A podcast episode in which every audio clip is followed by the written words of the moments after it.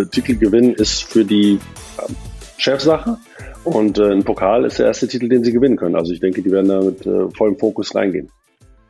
Das erste ganz fette Event in dieser Saison steht auf dem Plan.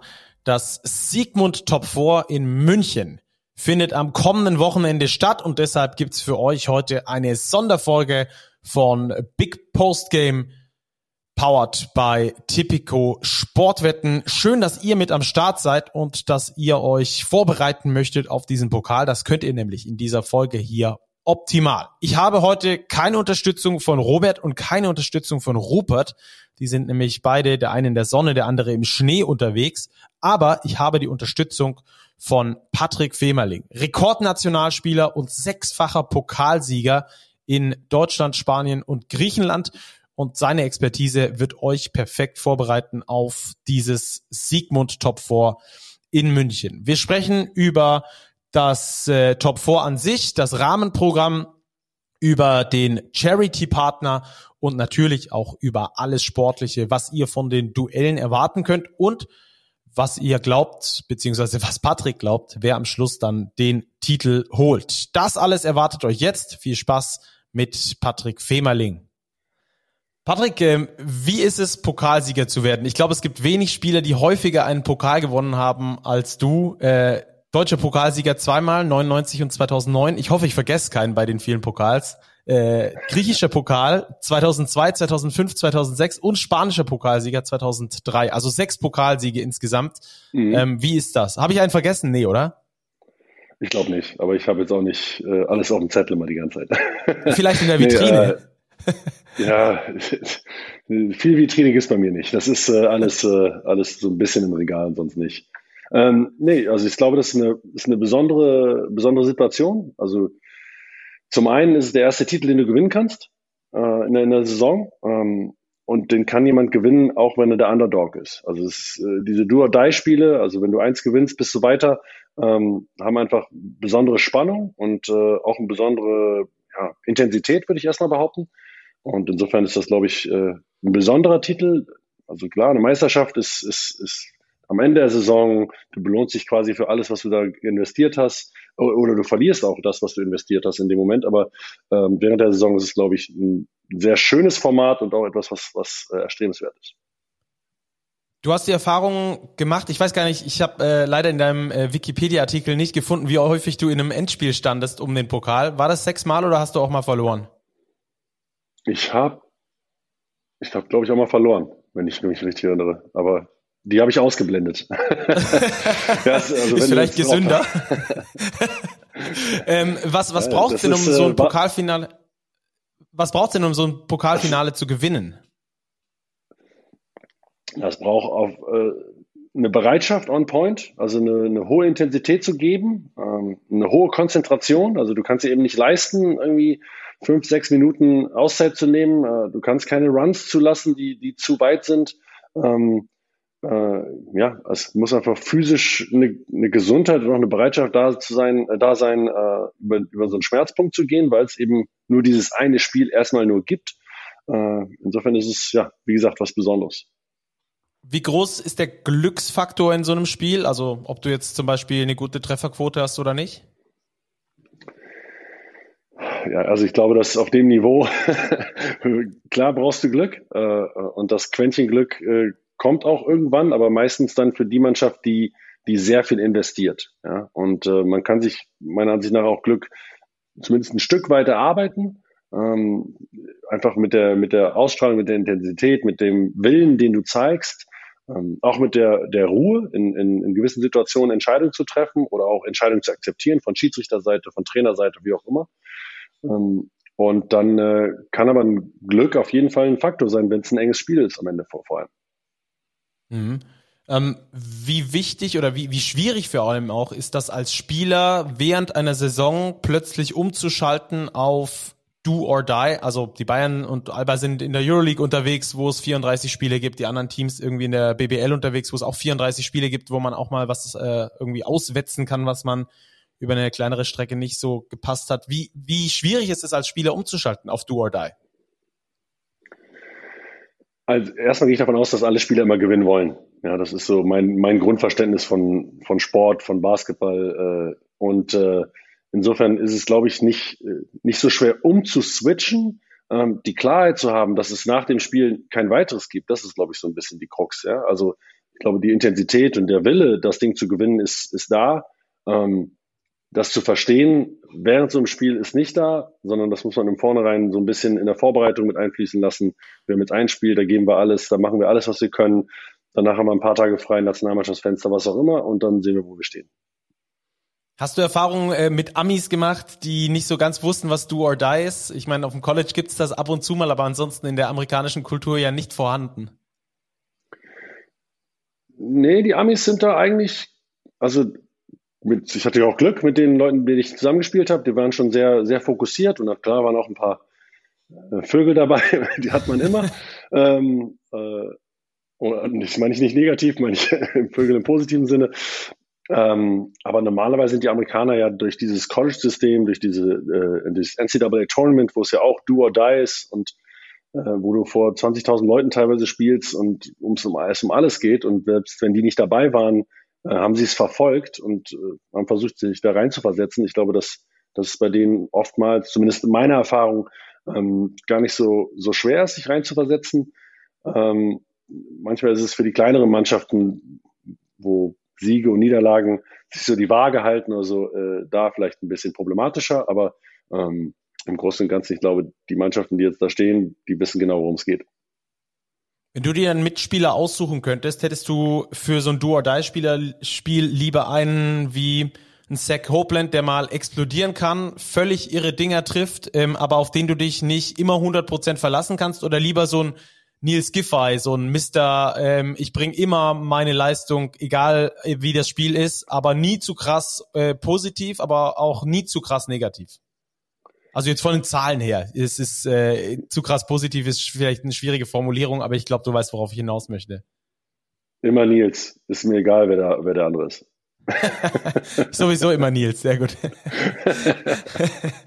okay, lass uns ein bisschen Nein, über den. Äh, aber Nils, also Entschuldigung, ja, das führ gerne aus, ja. Nils ist ja jemand, Nils ist ja jemand, der, der auch in, in engen Situationen gute Entscheidungen trifft und auch enge Dinger trifft und das war seit der Jugend so. Ich glaube, dass das Jahr, dass er Jugend äh, NPBL-Meister geworden ist äh, bei Alba, ähm, da hat er alles gemacht. Auch am Ende Go-To-Guy und Rebounds geholt und er ist ja so eine, so eine Allzweckwaffe, ja, und wird auch manchmal ein bisschen darauf reduziert, ist das falsche Wort, aber äh, man hofft, dass er das macht. Aber er ist, glaube ich, jemand, der auch in engen Situationen sehr gute Entscheidungen trifft. Insofern, äh, und ich mag ihn und deswegen Nils.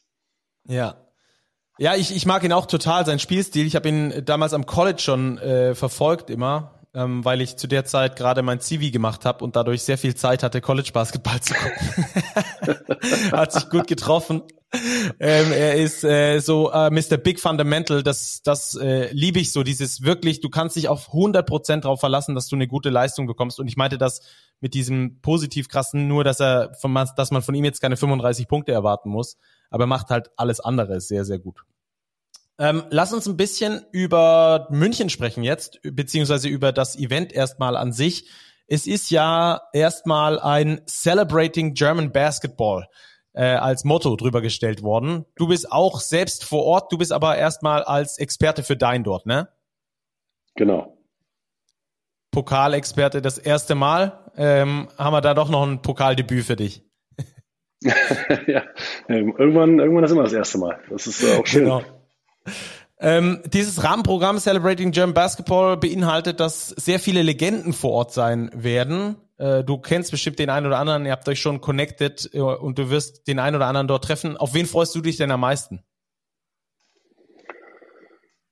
Das ist, das ist gemein. Das ist gemein. Das kann ich nicht sagen. Ich, also ich finde es erstmal gut, dass so eine Situation entstehen kann, dass so viele Leute da hinkommen, die äh, die Basketballgeschichte mitgestaltet haben, mitgeschrieben haben ähm, und äh, ich habe heute noch mit meinem Freund Alexander Frisch gesprochen, äh, äh, dass es ja nicht nur um die Eckpfeiler geht, wie jetzt zum Beispiel eine 93er äh, Europameisterschaft, die gewonnen wurde, ähm, sondern auch alle Geschichten, die also bis zum heutigen Tag, bis zur Weltmeisterschaft äh, 2023 irgendwie gespielt wurden. Und, äh, und all die Geschichten, die die Bundesliga, die, die europäischen Wettbewerbe und, und, und geschrieben wurden durch, durch Spieler, die hier gespielt haben, ähm, finde ich es erstmal gut, dass da, ähm, ja, da so einen Ansatz gibt, den, das mit Leben zu füllen. Und das glaube ich nicht, dass es darum nicht geht, sich selbst zu zelebrieren, also als Individuum, sondern eigentlich als, als Basketballgemeinschaft, als Geschichte, als etwas, wo vielleicht in, in 15 Jahren äh, Mädchen und Jungs in die Halle kommen und sagen, ah ja, damals äh, habe ich äh, Satu Sabadi gesehen oder äh, Linda Fröhlich oder wer noch immer.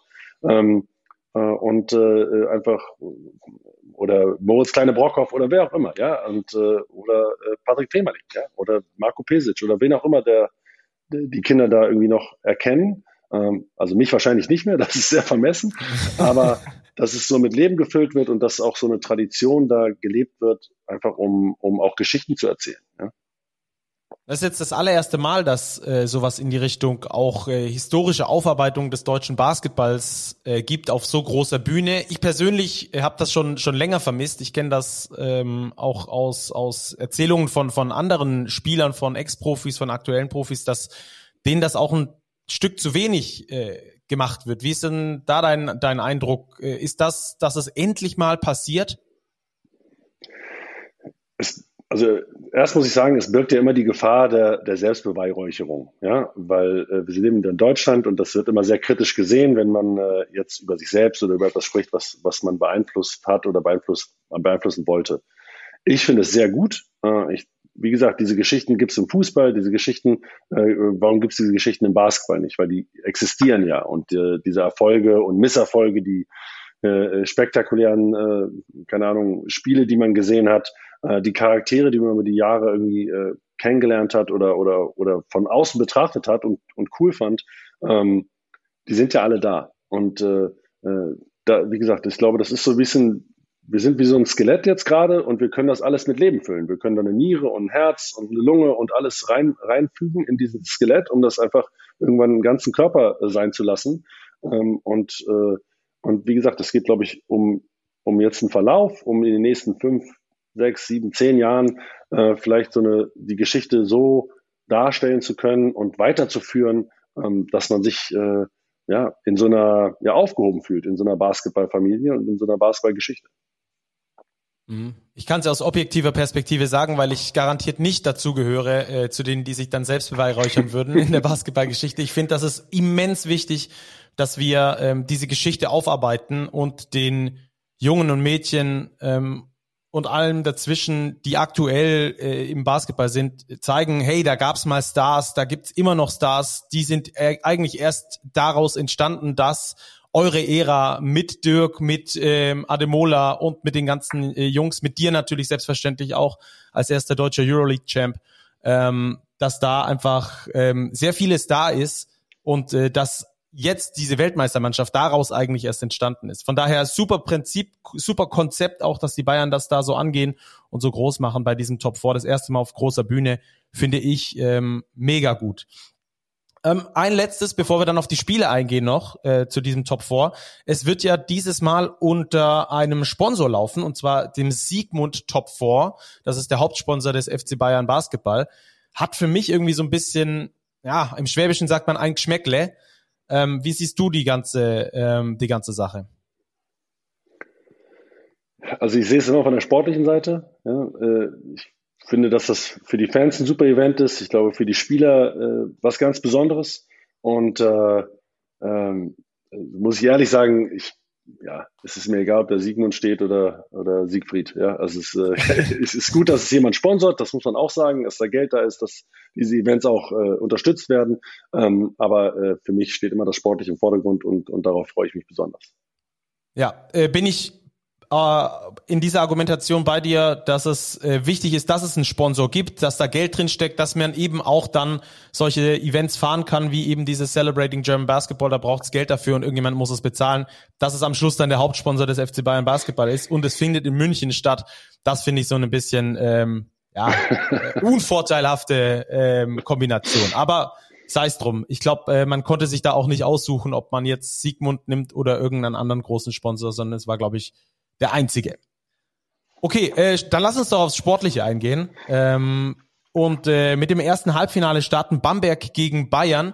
Und da habe ich direkt mal eine Frage an dich. Wir hatten das im letzten Podcast schon äh, heiß diskutiert, ob der Zeitpunkt der Trainerentlassung in Bamberg so glücklich war oder eben nicht vor dieser äh, Doppelspieltagwoche quasi, äh, haben ja am Dienstag gegen Heidelberg gespielt, gewonnen. In, nach, in der Nachbetracht ist man vielleicht schlauer und sagt, sehr gut. Und dann eben dieses Top 4. Und danach sind aber noch äh, zweieinhalb Wochen Pause, inklusive Länderspielfenster.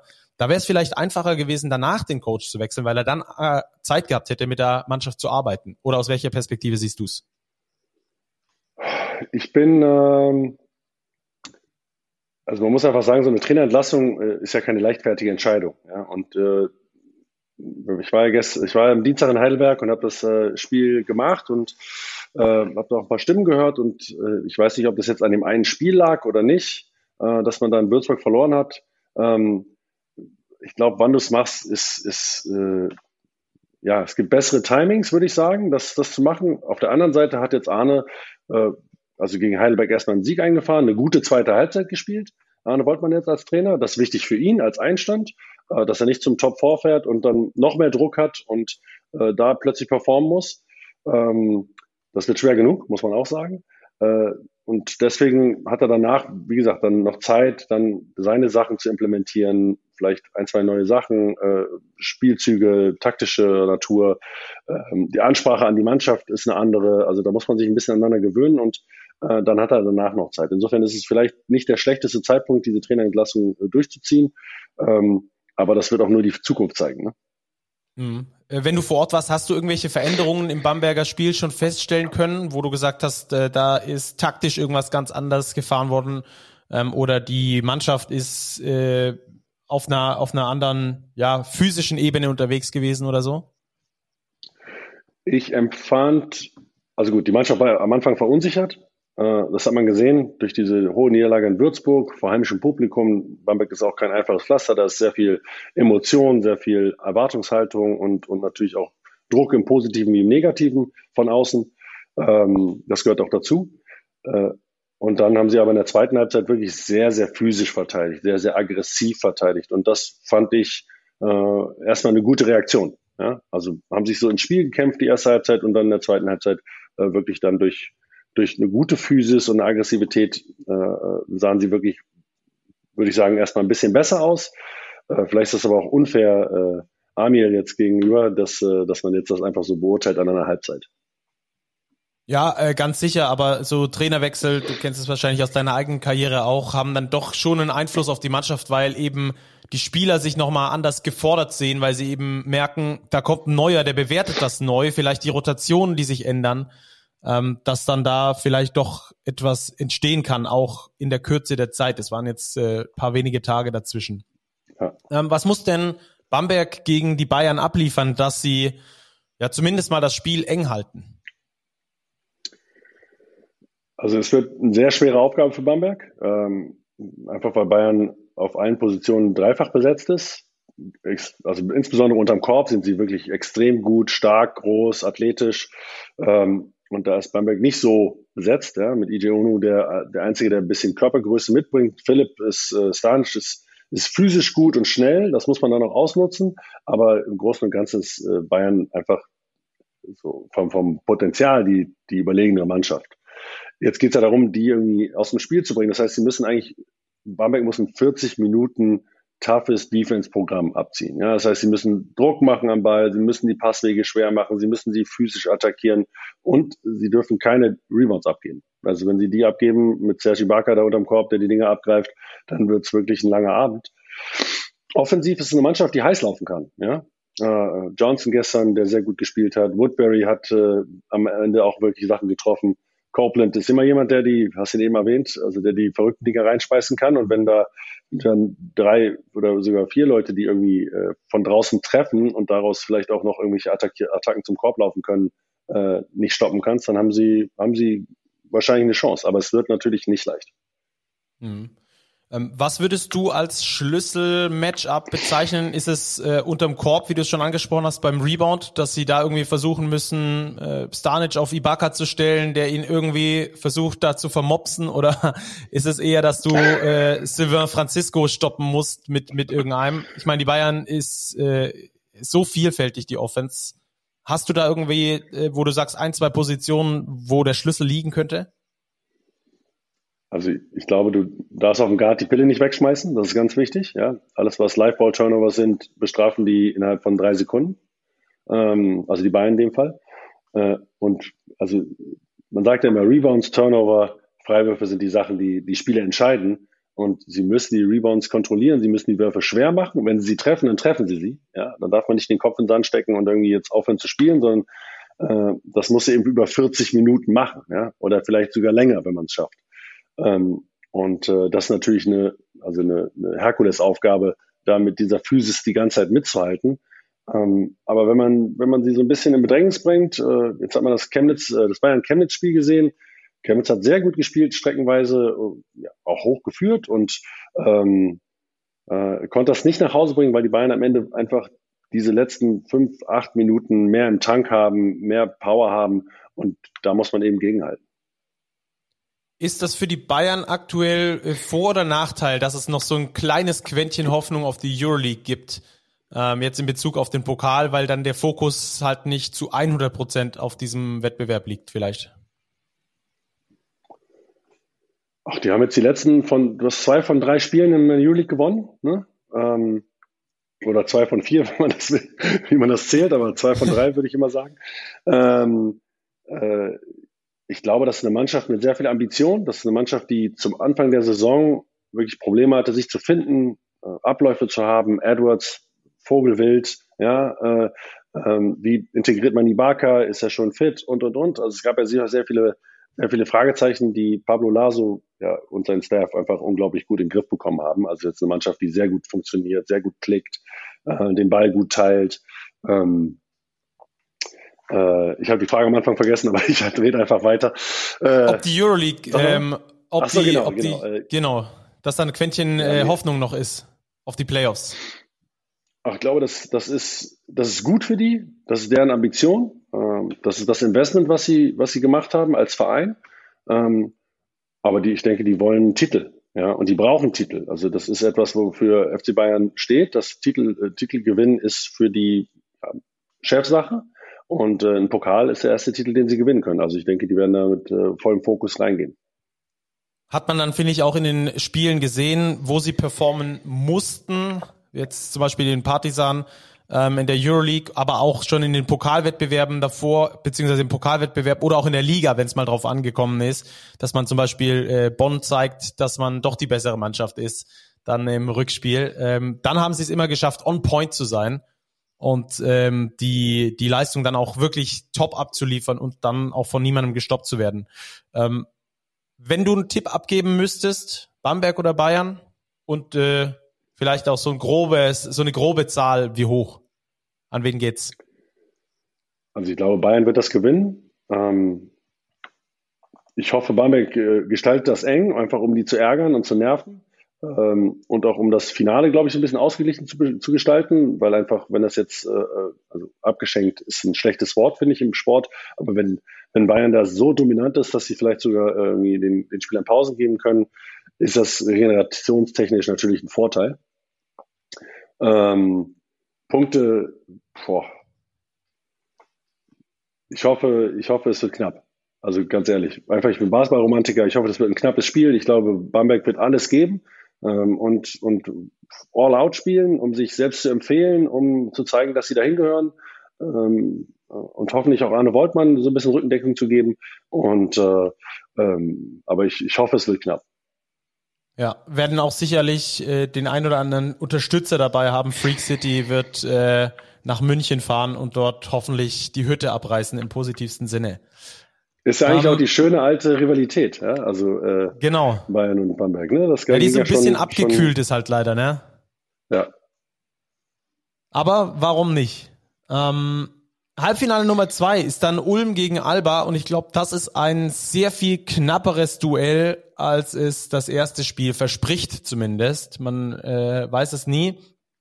Ähm, die Ulmer hatten so eine kleinere Krise, haben sieben der letzten neun verloren gehabt im Wettbewerbsübergreifend, also im Eurocup und in der BBL, um dann aber gegen äh, Hamburg eine ganz ordentliche Leistung zu liefern. Ich habe das Spiel kommentiert und habe Ulmer gesehen, die über, ja, sagen wir mal so 32, 33 Minuten mit viel Energie gespielt haben und so den Gegner dann auch echt vor Probleme gestellt haben. Ich glaube, das dürfte auch somit das größte Thema sein, ob es gegen Alba eine Chance gibt oder nicht, oder?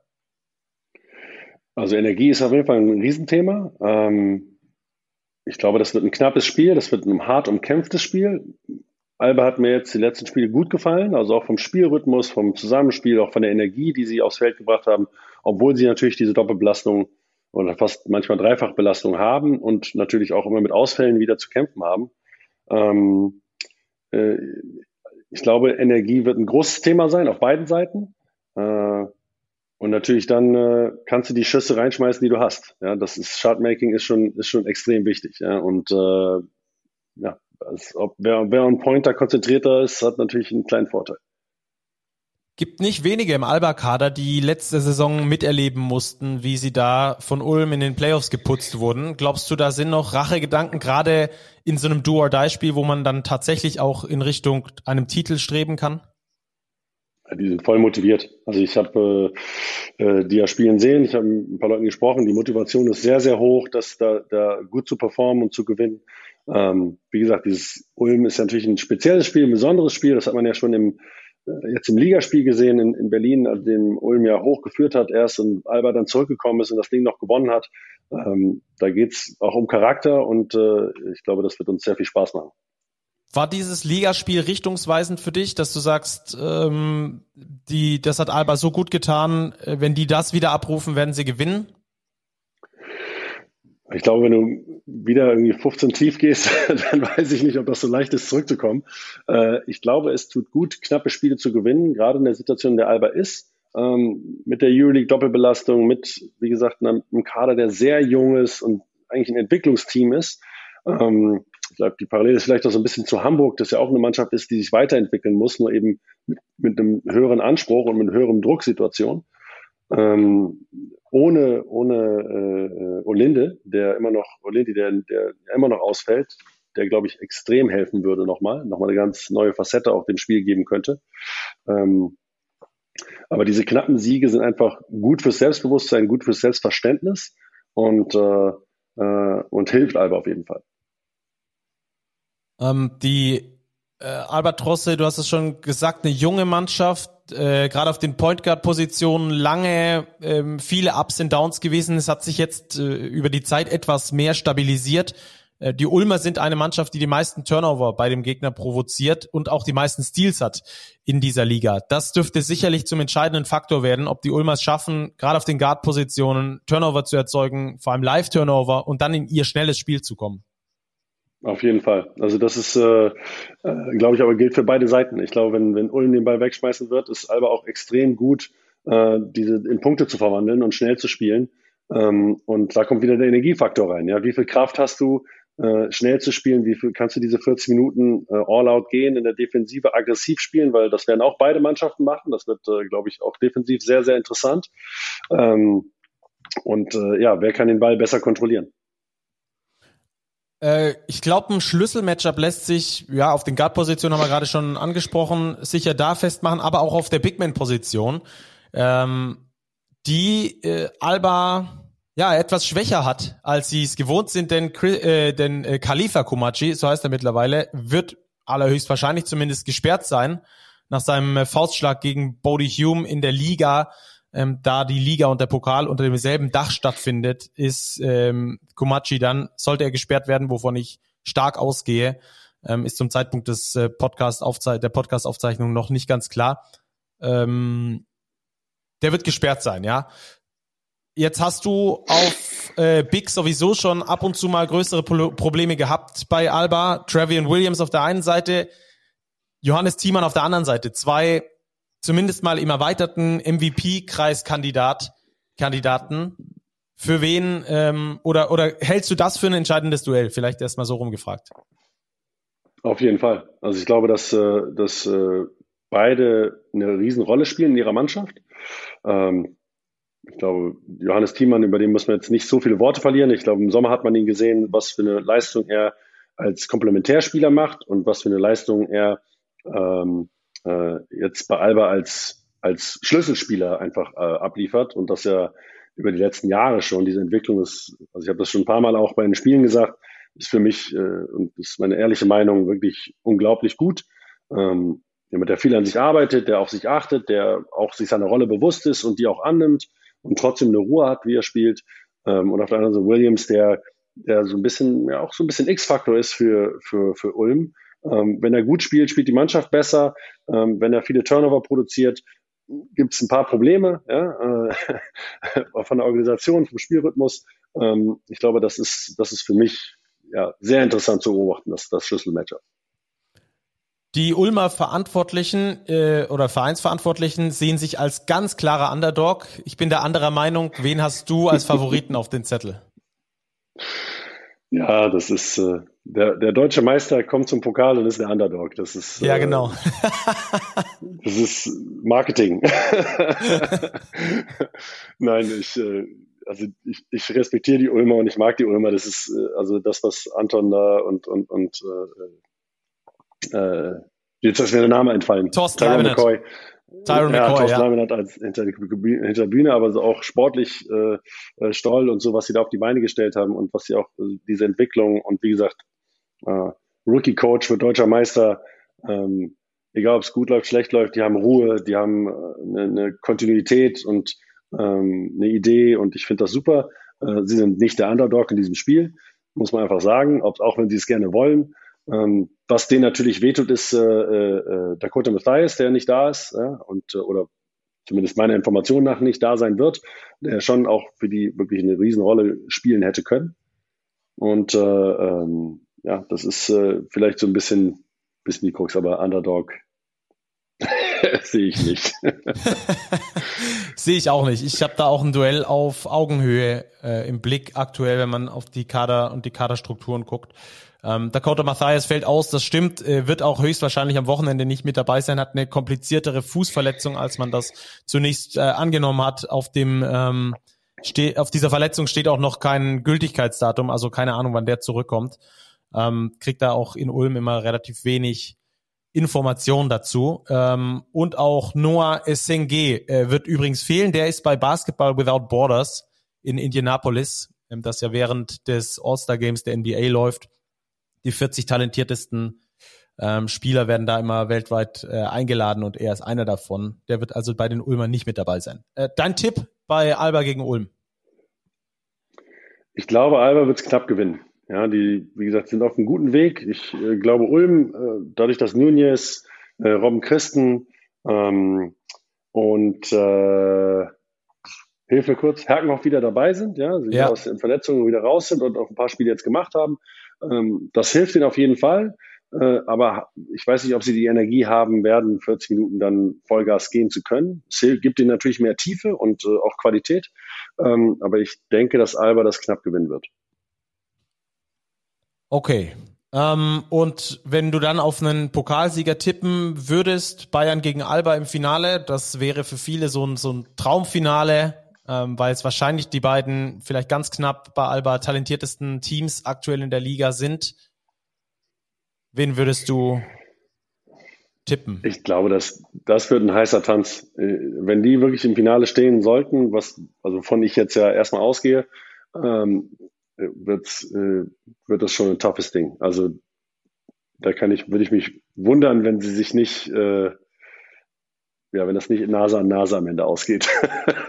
Und für ich wen? glaube, dass, äh, dass äh, ja, ich, ich glaube, dass Bayern auch, auch da tiefer und besser besetzt ist. Ähm, aber ich glaube, ich weiß auch, dass die Alba-Jungs viel Charakter haben und viel Willen und, und wenn die einmal im Rhythmus sind, dann wird es auch kann es auch wirklich schwierig werden, gegen die zu spielen. Und das haben sie äh, das eine Mal eins, ein um andere Mal bewiesen, so heißt das, glaube ich.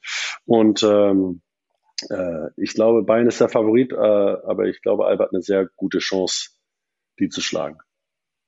Wird auf jeden Fall spannend werden. Mal gucken, ob es dann auch genau dieses Finale wird. Bayern gegen Alba hatten wir letztes Jahr im Halbfinale schon, da haben es die Bayern auch knapp gezogen, um dann später Pokalsieger zu werden. Ähm, Bin auch gespannt. Ähm, das wird ein hervorragendes Pokalwochenende. Ähm, zum Abschluss noch ganz kurz ähm, die BBL. Wir haben vorhin schon mal ein bisschen über das Surrounding gesprochen. Äh, jetzt haben wir über das Sportliche gesprochen. Jetzt sprechen wir noch über einen Charity-Partner und zwar Basketball Aid. Das ist der offizielle Charity-Partner der Easy Credit BBL beziehungsweise bei diesem Pokaltop 4 ist es der offizielle ähm, Charity-Partner. Ähm, und du warst dort mal Schirmherr, ne? Das war ich, ja. Äh, sehr coole ja, Sache. Sehr, ja, Entschuldigung. Ja, super coole Sache. Ähm, für, führ mal gerne aus, ähm, warum du das gemacht hast und was du daran so cool findest. Na, es war äh, damals, damals die Idee oder die Idee kam auf, dass man, ähm, dass man krebskranken Kindern und äh, Kinderkrebsstationen einfach äh, äh, Unterstützung zukommen lässt äh, mit Spenden und die dann direkt eins zu eins weiterleitet, dass man da ähm, sofort einen Impact haben kann. Ähm, äh, der Marco Buller äh, hier aus Berlin ist einer der, würde ich sagen, Mitbegründer. Äh, ben Carter war dabei ne? und äh, jetzt ist das quasi in die nächste Generation übergegangen und äh, ich wurde damals gefragt, ob ich einfach Schirmer sein kann, dass, äh, dass ich irgendwo mit auftrete oder mein Gesicht da reinhalte und das auch so ein bisschen natürlich äh, supporte und das, äh, das habe ich getan, das tue ich äh, immer noch. Das ist, glaube ich, eine Sache, die extrem wichtig ist.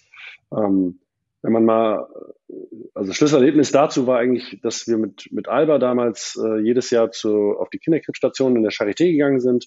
Und wenn man das ähm, einmal live erlebt hat, wie viel Lebensmut und, und Freude diese Kinder haben, obwohl sie eine Krankheit, ja, mit einer Krankheit gestraft wurden, ähm, ohne was dafür zu können, ähm, und wie auch die Eltern und die, die, die Mitarbeiter, die Schwestern, äh, ähm, die Ärzte auf dieser Station, wie sie sich um die, um die kümmern und mit wie viel Liebe und doch wie viel, wie viel Härte natürlich auch in dieser Geschichte steckt, ähm, war das, war das äh, für mich jetzt, muss ich nicht zweimal überlegen, da irgendwie zumindest meinen Mini-Anteil da irgendwie mitzumachen äh, oder mitzugeben. Und äh, ich bin auch familiär auch vorbelastet jetzt, zum Glück nicht mit meinen Kindern, aber meiner Frau und äh, auch ähm, familiär meinen Eltern. Ähm, insofern äh, ist das, glaube ich, ein Thema, das, das alle, alle betrifft oder betreffen könnte. Ähm, aber es soll alle betreffen in dem Fall, in dem Sinne, dass man einfach Anteil nimmt, dass man vielleicht das auch unterstützt und, und äh, ja, die Chance hat, was Gutes zu tun. Auf jeden Fall und das vor allem noch in Verbindung mit Basketball, ähm, dass da also auch über Basketball dann Geld generiert wird für eben krebskranke Kinder ähm, und Fördervereine, die das Ganze unterstützen. Finde ich auch eine mega geile Sache.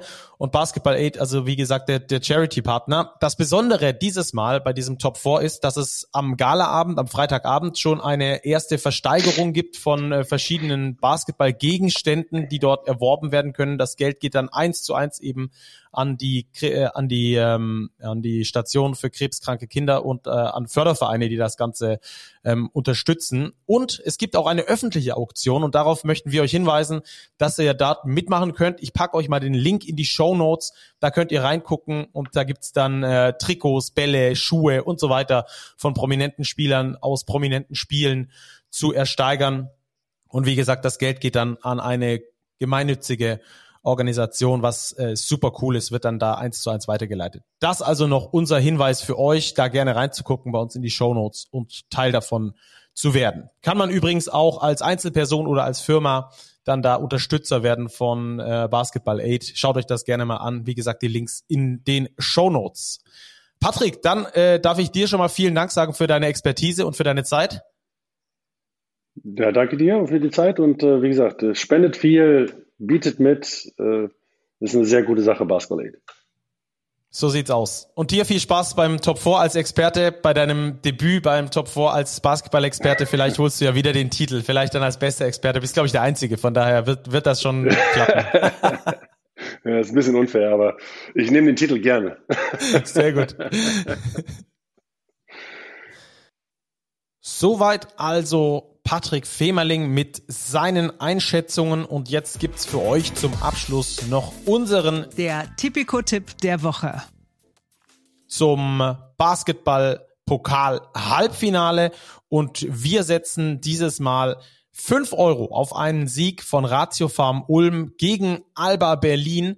Wir glauben einfach, dass da der größte Upside zur Verfügung steht, die größte Möglichkeit, dass äh, dort eine Überraschung gelingt und damit dann die Ulmer im Finale gegen Bayern. Das wäre zumindest mal mein Tipp an dieser Stelle. Das war für euch der kleine Werbeeinspieler, der Tipico-Tipp der Woche. 18 plus. Erlaubt nach Whitelist. Suchtrisiko. Hilfe unter bovai.de. Das also noch zum Abschluss und dann wünsche ich euch ganz viel Spaß beim anstehenden Pokal Top 4, beim Sigmund Top 4 in München. Dein überträgt alle Spiele live und auch viel vom Rahmenprogramm. Darauf könnt ihr euch auf jeden Fall schon mal sehr, sehr freuen. Und falls ihr noch ein bisschen mehr Basketball sehen wollt, dann sei euch empfohlen, den Coppa Italia anzuschauen. Maudolo fällt leider aus, aber Joe Vogtmann ist mit dabei und möchte den Pokal bestmöglich natürlich mit Mailand gewinnen. Auch das gibt's zu sehen bei Dein. Ansonsten hören wir uns dann am kommenden Dienstag wieder mit der Aufarbeitung des äh, Top Fours und der Vorausschau dann schon auf die Nationalmannschaft und auf das Länderspielfenster. Das war's von hier. Macht's gut, bleibt sportlich und bis ganz bald. Ciao, ciao.